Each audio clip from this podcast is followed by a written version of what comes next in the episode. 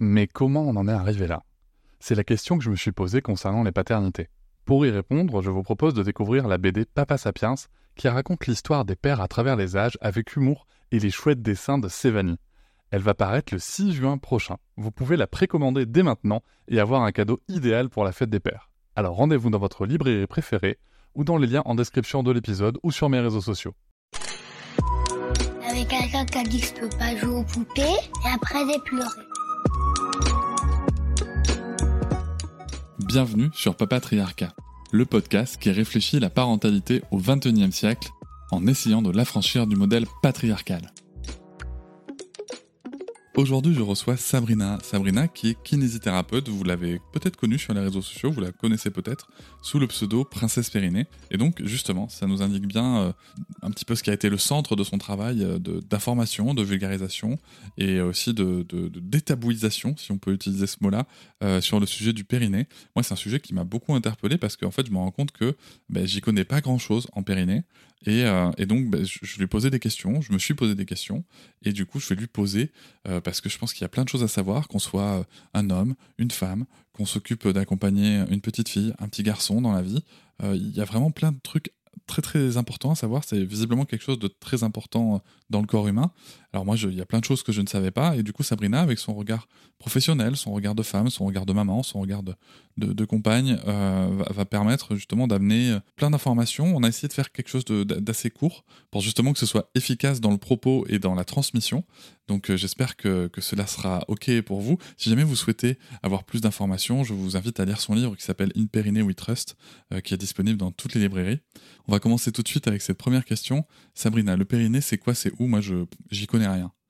Je vous souhaite une très bonne écoute. C'est quoi C'est où? C'est très au sud, ça va, on est à Toulouse, donc Ça va, euh, on, on mange des chocolatines. voilà, des, des chocolatines On exactement. va commencer par un truc bien clivant dès le début de Dès le l'épisode. début. C'est pas clivant, C'est- chocolatine, c'est tout. Donc, comme le périnée est au sud, est au sud de notre corps, en fait, c'est le socle, le socle de tout, c'est ce qui ferme par le bas la cavité abdominale. Mhm. Euh, c'est là où il y a les organes génitaux. C'est là où euh, il y a euh, ben, l'endroit où on fait pipi, l'endroit où on fait pas caca, tout ça. Alors c'est des petits mots comme ça qui font très enfantin. Moi je dis pipi, caca, cucu. Mais en gros, voilà, c'est l'exonération c'est la miction, euh, c'est euh, les organes sexuels, c'est toute cette zone-là. Est-ce que je peux spolier? Vas-y, vas-y. Tout le monde en a un? Oh, Oh, non, mais, mais- même les, les hommes, les femmes, euh, les, Les vieux, en- les jeunes, les, les, bébés. enfants, oui. Ben oui, Oh c'est une zone. C'est incroyable. Mais oui. et, ça, se- et ça se présente comment? C'est quoi? C'est un muscle? C'est Alors, c'est une zone qui est euh, du coup constituée de plusieurs muscles, vraiment plusieurs muscles, euh, d'organes. J'en ai cité quelques-uns tout à l'heure, euh, de ce qu'on appelle des tissus mous, des fascias. Euh, c'est un peu le même terme, en fait, c'est des, des structures qui sont non musculaires, donc, euh, et de la peau et de muqueuse, bien évidemment. Donc, finalement, c'est la même chose qu'une tête, une main, un pied, une épaule. C'est une zone du corps. Ok. Et donc son job, c'est de, de- de retenir les trucs pour qu'ils tombent pas, quoi. C'est exactement ça, en fait. C'est un Ça bouchon, nous- quoi. C'est un bouchon. ça nous permet de retenir les organes, c'est plutôt sympa. De, ça travaille avec les abdos. C'est une zone qui travaille avec les abdos, donc D'accord. euh, ça permet quand même euh, d'avoir une certaine force, une certaine stabilité. On le retrouve beaucoup dans le yoga, dans les arts martiaux. Ceux qui font du yoga et des arts martiaux, en général, connaissent cette zone. Pas forcément avec le terme périnée. Dans le yoga, on parle de centre, par exemple D'accord. mais c'est vraiment cette zone-là. Et puis, ça nous permet de contrôler ce qui sort. Donc, c'est plutôt sympa. Ça Ah nous oui, permet oui, d'être continent hein, et de pas de pas porter de couches toute notre vie. Donc, c'est plutôt sympa. Ok, bon, tu vois, on sortir les organes, machin, mais sais, le périnée, alors je sais que j'ai un peu, euh, un peu tapé euh, sur ton contenu, sur ton livre, du coup, mais euh, bon, on, dirait, on a l'air, on dirait comme ça que c'est super important, c'est pas non plus le cœur, tu vois. Est-ce qu'on n'est pas un peu surcoté sur le périnée, quoi? Dans mon livre qui s'appelle In Perineum Trust, je crois en mon périnée. J'ai la possibilité de croire en mon périnée.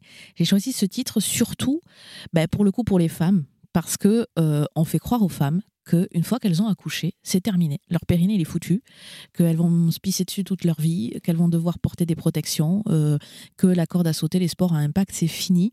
Et c'est ce sens que pour moi, c'est important le périnée, c'est-à-dire euh, déjà savoir qu'on en a un, savoir que comment ça fonctionne, évidemment, c'est la base. Mais surtout savoir qu'on peut croire en lui et que, comme je dis souvent, euh, je peux définir un peu comme féministe et du coup, euh, c'est bien beau d'aller faire la révolution féministe, mais si on nous suit à la trace parce qu'on se pisse dessus, c'est pas fun, quoi. Donc, ok, je la, je la, je la connaissais pas ça. voilà, c'est retrouver notre socle de force de la base et de la racine, Et de, de la base, de la racine du centre et donc du sud. et donc du sud, Et de et de la chocolatine, voilà. Voilà, c'est logique. Et Une chocolatine We Trust. voilà, c'est- on va, on va pas se faire des copains et des copines. hein, Et tu, évoques le sujet justement des, femmes enceintes, des femmes qui viennent d'accoucher. C'est- quoi le sujet en fait? Il y, a, vraiment quelque chose qui joue au niveau du périnée, au niveau. Alors on va séparer la grossesse et post-accouchement peut-être, ou peut-être même pendant l'accouchement, je ne sais pas. Effectivement, c'est hyper important. Donc la grossesse, qu'est-ce qui se passe? On, parle de la statique de la femme enceinte qui se modifie. On a évidemment cette image du ventre qui grossit, des abdos qui se détendent, mais il y a aussi le, euh, le bassin qui se positionne différemment et le poids du bébé tout simplement qui peut avoir un impact sur ce périnée. Donc ça, c'est la première des choses. Il peut arriver qu'il y ait des fuites urinaires pendant la grossesse et trop souvent on entend dire « Oh, c'est pas grave, on verra plus tard ». Non, on gère tout de suite. Pour la petite info, si vous n'avez jamais eu d'enfant, c'est un kiné spécialisé qui va s'occuper de ça. Si vous avez déjà eu des enfants, c'est soit un kiné spécialisé, soit une sage-femme. Donc à partir de là, c'est déjà de la prévention et, et déjà connaître son périnée avant même d'accoucher. Après, il y a l'accouchement, bien évidemment.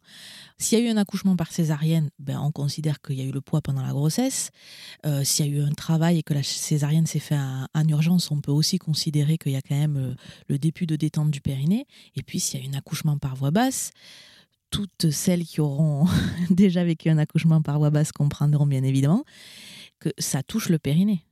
C'est-à-dire, ça touche. Le col de l'utérus s'est euh, dilaté pour laisser passer le bébé. Le périnée aussi s'est dilaté pour laisser passer le bébé, donc pour laisser passer la tête du bébé et le corps du bébé. Ça s'est dilaté, euh, classiquement, on dit de 10 cm. Vous visualisez bien le fait que si quelque chose a été autant au- étiré, même si le corps est magnifique et que le corps est bien fait et qu'il cicatrise naturellement, aider le corps dans le sens de la cicatrisation en connaissant son périnée, en sachant comment il doit se contracter, en sachant comment il fonctionne avec la respiration, avec les abdos, c'est toujours positif. Donc, on se focus sur la grossesse et sur le postpartum, ce qu'on appelle l'après-accouchement, le postpartum, quand on parle du périnée. Mais euh, il y a une réalité, c'est que quand on connaît son périnée, quand on sait qu'il existe et quand on sait comment il doit fonctionner, ben forcément, euh, on récupère mieux en postpartum.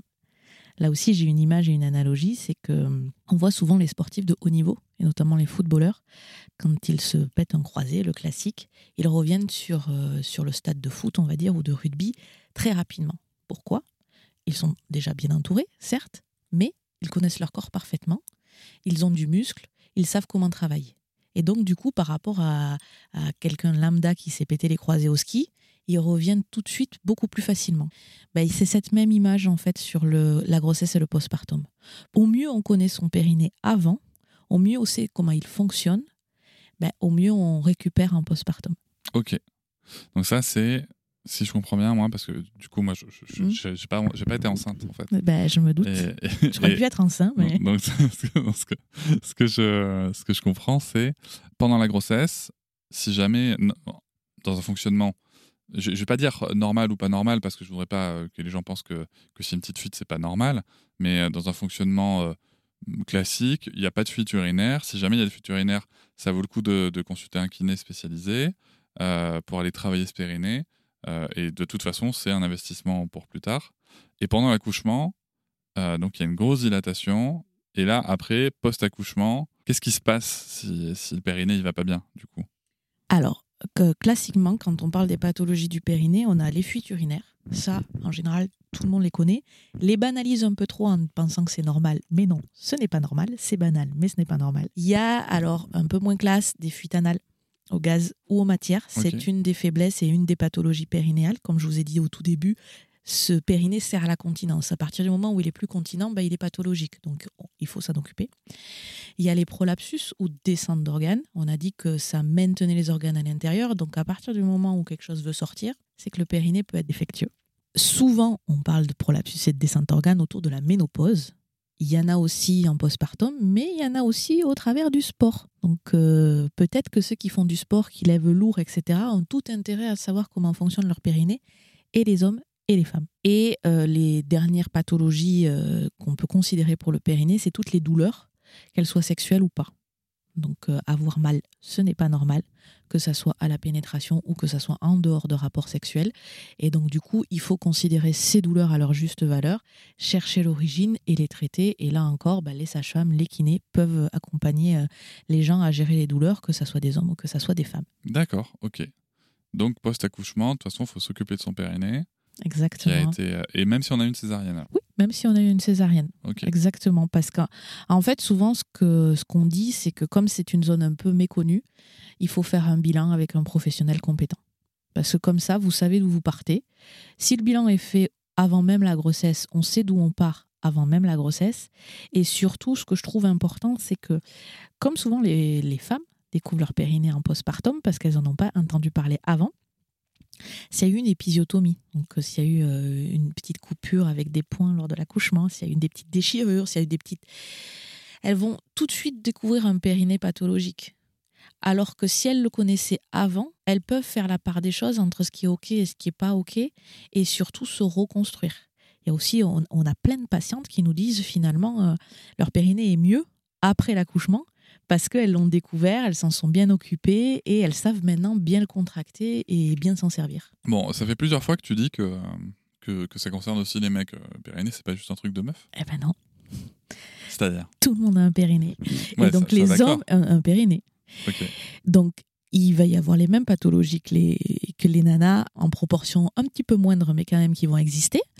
Et il va y avoir aussi euh, tout ce qui est douleur, tout ce qui est prolapsus, mais aussi compétences sexuelles. En général, c'est vrai que les hommes, ils aiment bien savoir que leur périnée leur permet euh, d'avoir une meilleure érection, par exemple.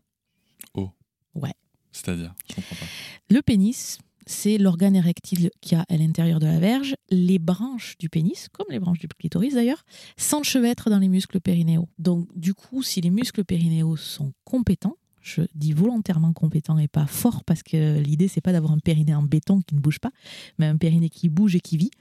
Et quand il est tonique, ce périnée, en fait, ça permet euh, d'avoir une meilleure érection et potentiellement aussi de connaître son corps et de garder une érection, par exemple. D'accord. Moi, j'avais entendu parler de- du retard d'éjaculation, tu vois, avec le périnée, de pouvoir bloquer le périnée, enfin bloquer avec le périnée. En effet, ça existe. Alors là, euh, c'est double compétence. C'est les compétences sensitives, parce qu'il faut sentir arriver l'éjaculation, et être capable de la bloquer avec certaines contractions, mais aussi être capable mentalement d'arrêter la stimulation, parce que souvent, même si c'est pas lié, même si éjaculation et orgasme et plaisir ne sont pas liés, souvent elles sont proches. Donc il faut quand même aussi être capable mentalement de stopper, et donc ça demande des compétences sensitives et des compétences motrices et des compétences mentales. Ok, d'accord. Mais C'est bon à savoir. Oui. C'est bon à savoir. Donc, euh, écoute, mec, t'es par là, si t'es par travaille là, ton périnée, d'accord? Exactement, exactement. Et ça aide surtout à la force aussi chez les hommes, à la force globale. C'est-à-dire que si euh, vous faites de la musculation et que vous voulez euh, une posture correcte pour vous stabiliser, ça aide à stabiliser. C'est-à-dire qu'un périnée qui se contracte correctement, c'est-à-dire serré et remonté. Je tiens à le préciser, c'est serré remonté. Souvent, on appuie vers le bas et on pousse, mais c'est pas ça une contraction périnale. Un bas du ventre qui rentre, ça stabilise. Que ça soit pour faire de la gym, que ça soit pour faire du crossfit, que ça soit pour faire de la muscu, que ce soit pour faire euh, de la force athlétique et pour lever lourd, les compétences périnéales sont intéressantes. D'accord, c'est bon savoir ça. Tu parlais du sujet sexuel par rapport au périnée et aux, et aux mecs. Au niveau des, euh, femmes, sexuellement, ça apporte quelque chose, là, là, une certaine maîtrise du périnée. Oui, bien évidemment. Euh, le, clitoris, ce fameux organe qu'on découvre ces dernières années, euh, n'est pas qu'externe. Il n'y a pas qu'un petit gland du clitoris, il est même assez grand cet organe et il est encore une fois enchevêtré dans les muscles périnéaux. Donc il a des, des branches clitoridiennes qui s'accrochent au bassin et il a les corps spongieux qui sont exactement comme le pénis et qui finalement se gonflent de sang quand il y a une érection clitoridienne comme il y aurait une érection pénienne lors de l'excitation. En fonction du tonus périnéal, ça permet d'avoir de meilleures sensations.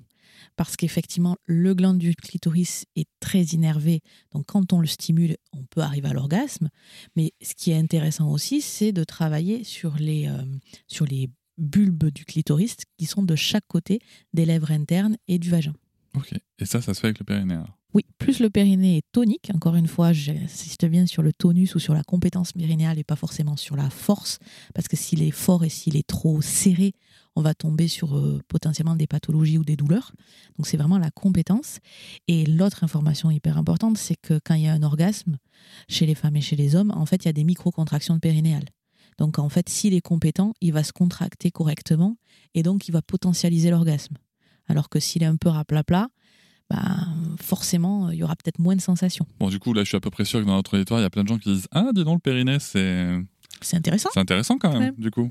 Hein Il y, a il y a quelque chose à jouer Parce que soit- bon, se pisser dessus, ça va, mais avoir Ça un orgasme, c'est quand même Hein vachement plus intéressant. Quand c'est pour parler de pipi à la culotte, euh, hein, on préfère tourner le regard, mais après, euh, c'est plus intéressant. Non, mais c'est vrai que c'est important. Et, euh, et je te remercie aussi de parler aussi, euh, parce que, bon, là, on a parlé du côté sexuel, mais avant, on parlait quand même aussi de ce côté euh, qui peut être très tabou quand même, qui peut Mhm. même avoir une gêne importante. et on a parlé justement de, de- du sujet de l'incontinence, euh, alors grossesse, po- postpartum chez les femmes. Chez, chez les hommes aussi, tu il y, a- il y a ces sujets parfois qui peuvent être là, d'incontinence, de, de gêne.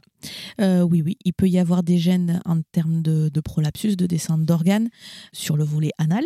Donc euh, c'est encore plus tabou. Et là, c'est surtout sur les por- sports de force. Donc quand on lève du très très lourd et qu'on ne sait pas forcément bien faire, on va dire. Il peut y avoir de l'incontinence. Et là, l'incontinence, elle est surtout autour de la prostatectomie quand il y a un cancer de la prostate, donc chez des personnes assez âgées. Et c'est vrai que comme en plus d'être euh, autour du tabou euh, de la miction, il y a le tabou de la maladie et du cancer. C'est vrai qu'on en parler encore moins, mais c'est quand même un quart des hommes qui sera touché par des fuites urinaires et Ah un tiers des femmes. Donc quand je vous dis que ça touche du monde, ça touche du monde quoi. Ah ouais, alors c'est méga tabou parce que. Ah, oui, oui, oui. Que Et vu la puis- proportion, on n'entend pas parler tant que ça. Quoi. On n'en entend pas parler. Et surtout, il y a un gros biais, c'est le biais commercial des protections. Parce Ah Ouais. que quand vous allez au supermarché, eh ben, il y a les protections hygiéniques pour les règles, qui sont tout à fait normales. Et dans le même rayon, il y a les protections euh, pour euh, les fuites urinaires. Donc, ce qui, forcément, dans l'inconscient collectif, sous-entend que c'est l'évolution normale et qu'on va tous passer par les couches quand on sera vieux. Ouais, mais tu vois, par exemple, pour les mecs, c'est-à-dire qu'il faut aller dans le rayon des protections hygiéniques pour trouver. Tu vois? Bah, parce qu'encore une fois, C'est qu'il y a un chemin qui est. pour... Alors qu'il y a un quart des mecs, tu me dis, qui est. c'est-à-dire que là, on est, encore sur, franchir, vois. on est encore sur des hommes qui ont du coup euh, 50, 60, 70 ans. Ouais. Donc, c'est les femmes qui leur achètent les protections. Mais oui, mais oui, suis-je bête voilà. oui, oui, Voilà. non, mais oui, oui, c'est vrai. Donc vrai euh, que- oui, et puis euh, c'est quand même important que les gens le sachent. Et puis surtout sur les hommes, on va dire petite blague, mais, euh, mais pas trop non plus, c'est qu'il y a la goutte retardataire. La goutte retardataire, c'est quand euh, bah, les hommes vont aux toilettes, assis de préférence, mais souvent debout. Ils sont un peu pressés et ils partent et il y a une petite goutte sur le caleçon. Ben, c'est pas normal. I'm Sandra, and I'm just the professional your small business was looking for. But you didn't hire me because you didn't use LinkedIn jobs. LinkedIn has professionals you can't find anywhere else, including those who aren't actively looking for a new job but might be open to the perfect role, like me. In a given month, over 70% of LinkedIn users don't visit other leading job sites. So if you're not looking on LinkedIn, you'll miss out on great candidates like Sandra. Start hiring professionals like a professional. Post your free job on linkedin.com/people slash people today. C'est pas une question d'hygiène Ah ouais ou quoi, mais c'est pas normal. D'accord.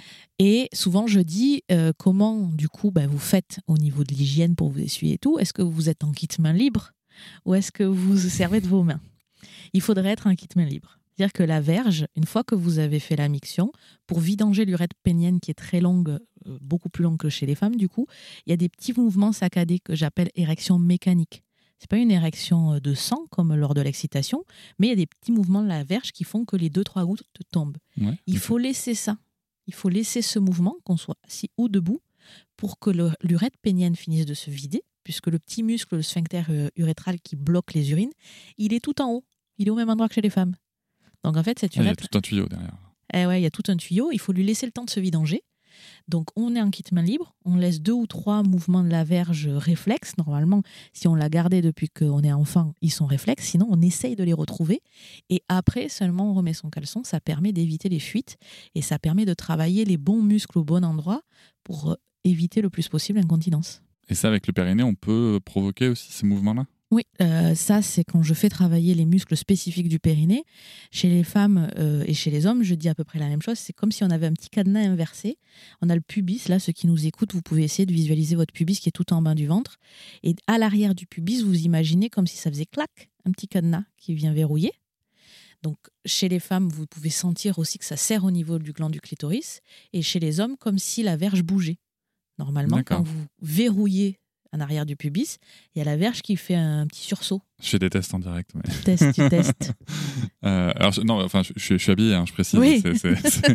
N'avez pas imaginé des choses. Mais ok, ok. C'est ça qui nous permet euh, de, de- de faire bouger notre pénis en érection, par exemple. Il bouge Oui. tout seul, tu sais. C'est ça. Donc, euh, ok, C'est ces muscles-là. Donc, on- donc, on utilise la même mécanique, mais au repos, quoi. Exactement. C'est pour ça que je parle d'érection mécanique.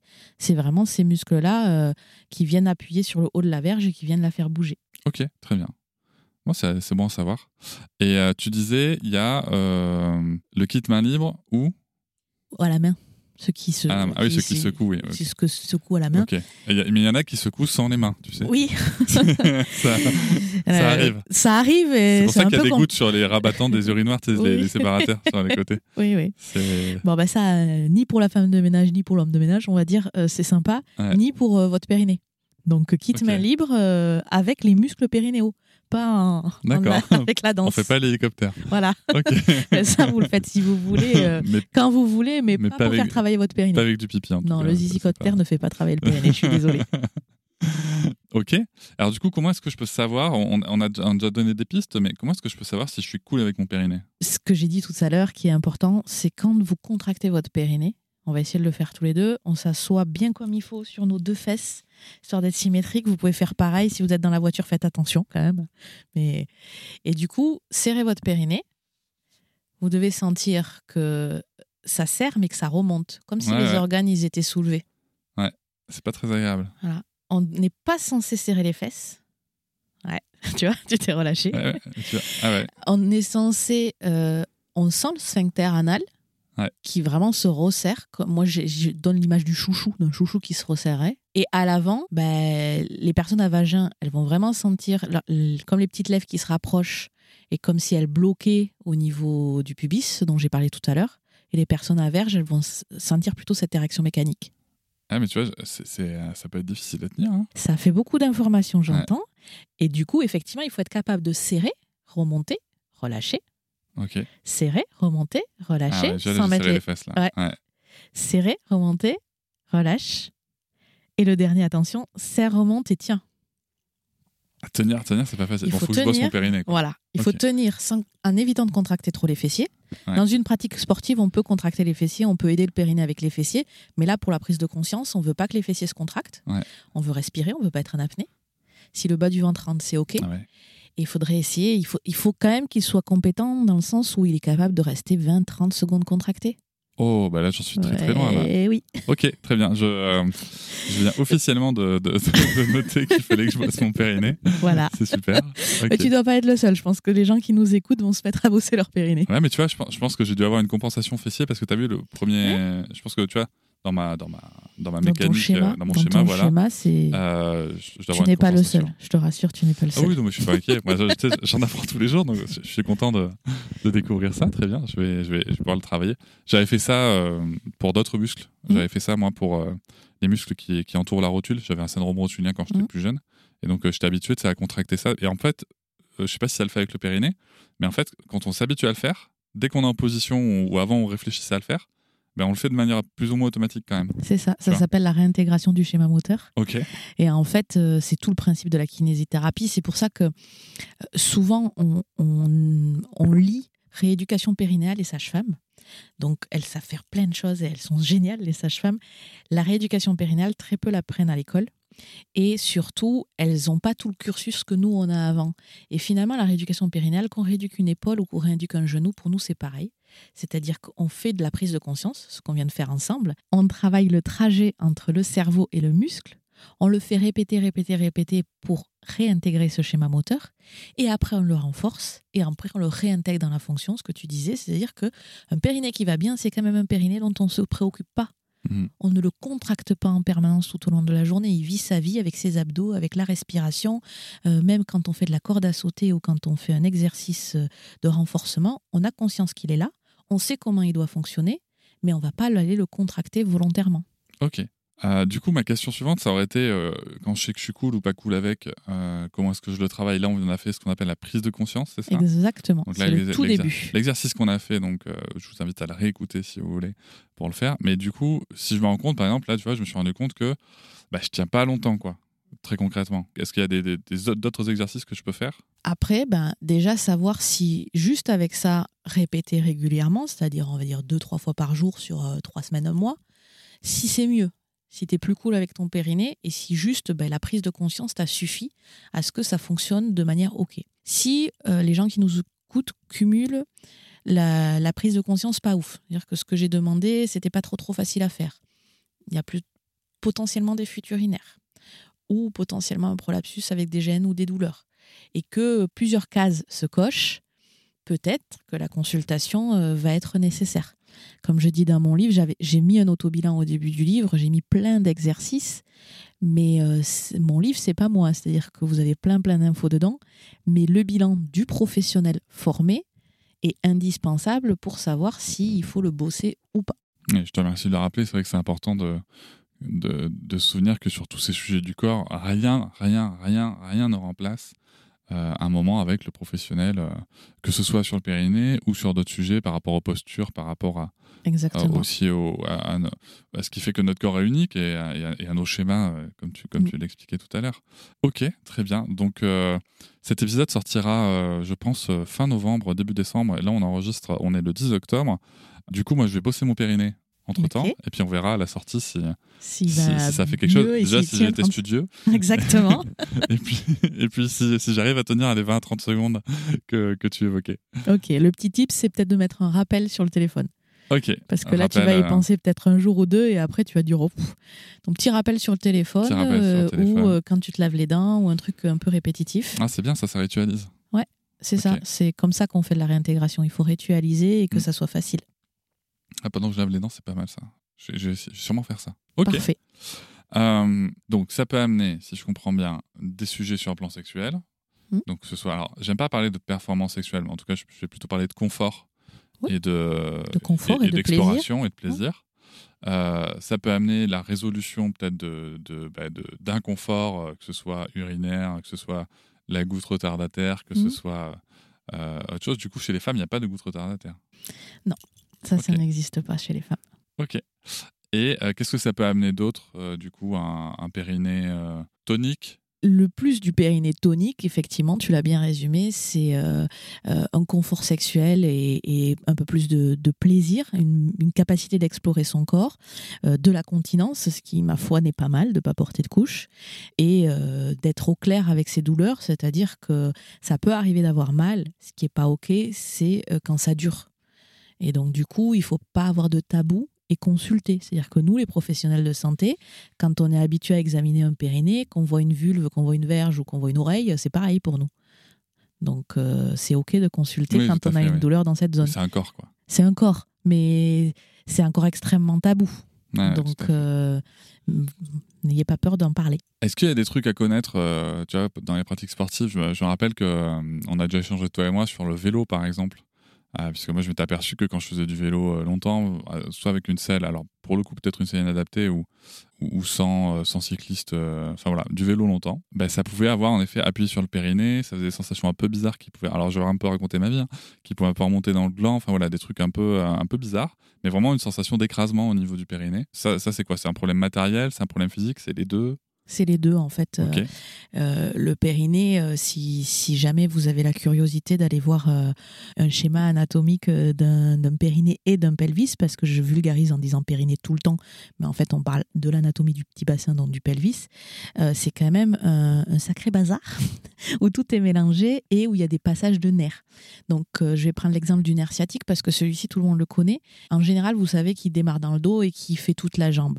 Et donc du coup, des fois vous dites ah j'ai mal sous le pied, ça fourmille, c'est bizarre. Le problème vient d'en haut et vient du dos. Ça, c'est la, la problématique des sciatalgies. Il y a la même chose sur le périnée, ça s'appelle les pudendalgies.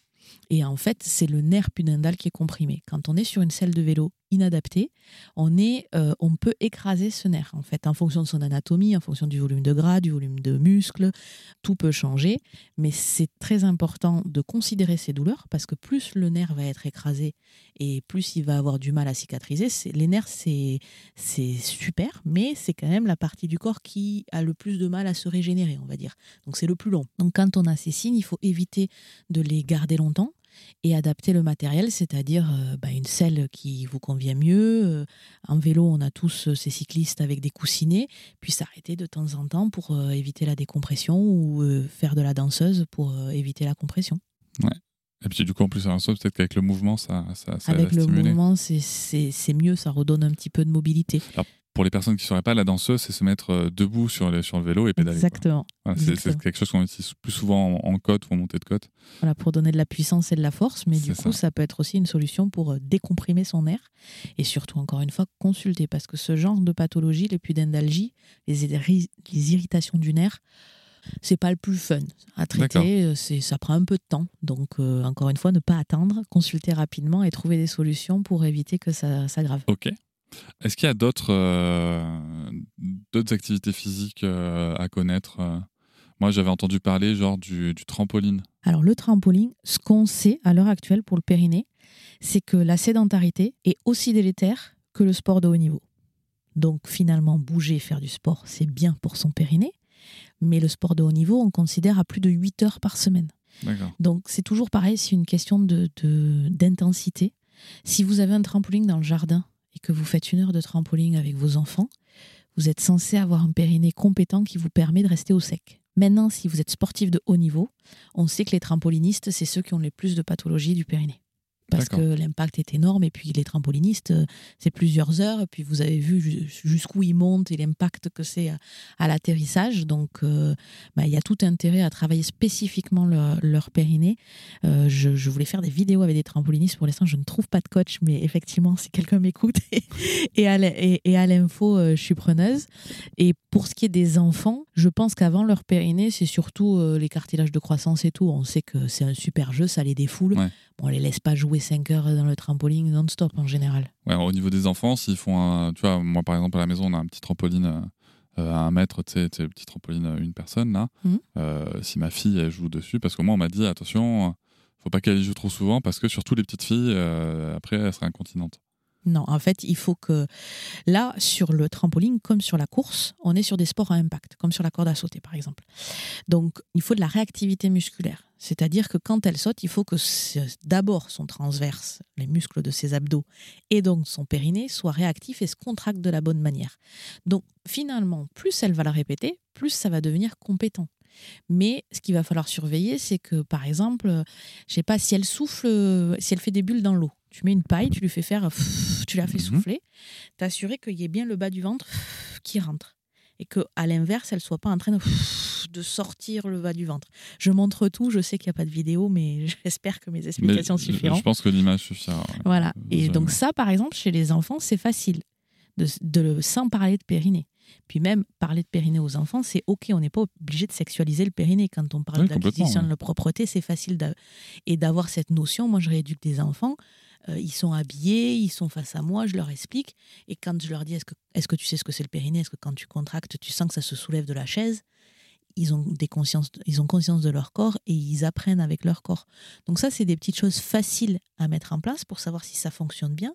Si ça fonctionne bien sur ces questions-là, euh, quand elle va sauter au trampoline, en fait, si elle saute 10, 15, 20 minutes euh, deux fois par semaine, elle va se renforcer au fur et à mesure. Elle va, elle va amener son périnée à être compétent.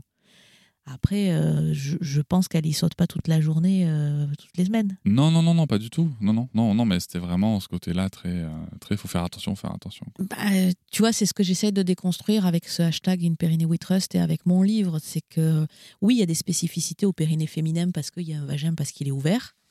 De là, est-ce qu'il est beaucoup moins fort que ceux des hommes? Il est un petit peu moins fort, mais il n'est pas beaucoup moins fort.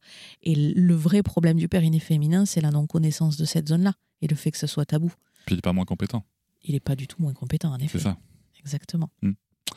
Euh, il peut y avoir une différence euh, physiologique, euh, biologique, et pourtant pas de différence de compétence sur le périnée. Quoi. Exactement.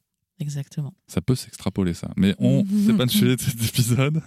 Juste pour faire encore une fois le tour de ces activités, est-ce qu'il y a d'autres activités à connaître? Tu vois, là, comme on en parle, je pense au cheval peut-être, parce que tu vois, dans ma tête, je visualise euh, les cavaliers et les cavalières qui, euh, qui sautent. euh, Alors, euh, les cavalières, elles ont souvent des périnées, ce qu'on appelle hypertoniques, donc contractées tout le temps. Elles ont rarement des problèmes de continence, elles ont plutôt des problèmes de douleur pelvienne.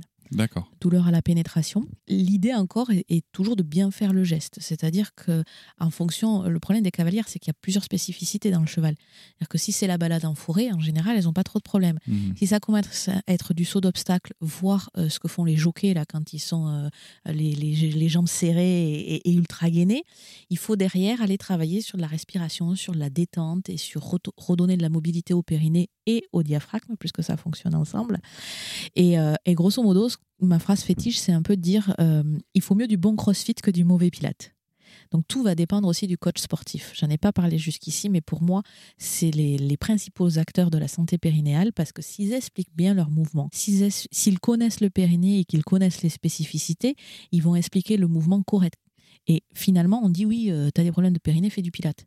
Ouais, mais si en fait vous êtes mal coaché, que vous engagez pas bien vos, euh, vos abdos, que ça se fait pas bien sur la respiration, faire du pilate, ça sert à rien. Il faut mieux faire euh, du stability core euh, avec, avec des profs, des coachs de crossfit ou des coachs de cross-training ou etc. En fait. Donc c'est toujours pareil, c'est que connaître la physiologie du corps, savoir bien l'expliquer à ses coachés à ses adhérents, c'est vraiment la base. Et que hum, si vraiment on a des pathologies périnéales et qu'on a un périnée faible, on va peut-être pas se diriger vers des sports à impact, mais encore rien n'est impossible. Il suffit de le travailler, de prendre son Ouais, temps, de le rééduquer. Et, euh, et trop souvent, j'entends de ça y est, j'ai accouché et la course c'est fini. Non, Encore faut-il connaître. Exactement. C'est le but de ton livre, c'est le but de ton compte Instagram, de Exactement. ta chaîne YouTube Oui. et de cet épisode. Exactement. De la prévention. Merci beaucoup, Sabrina. Merci beaucoup. Je vous remercie de m'avoir écouté. Je vous invite à vous abonner au podcast sur votre plateforme préférée et à me retrouver sur Instagram, TikTok, Facebook et sur le blog papatriarca.fr. À bientôt.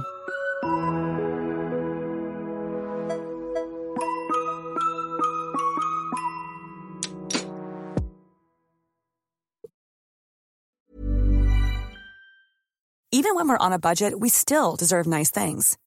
Quince is a place to scoop up stunning high-end goods for 50 to 80% less than similar brands.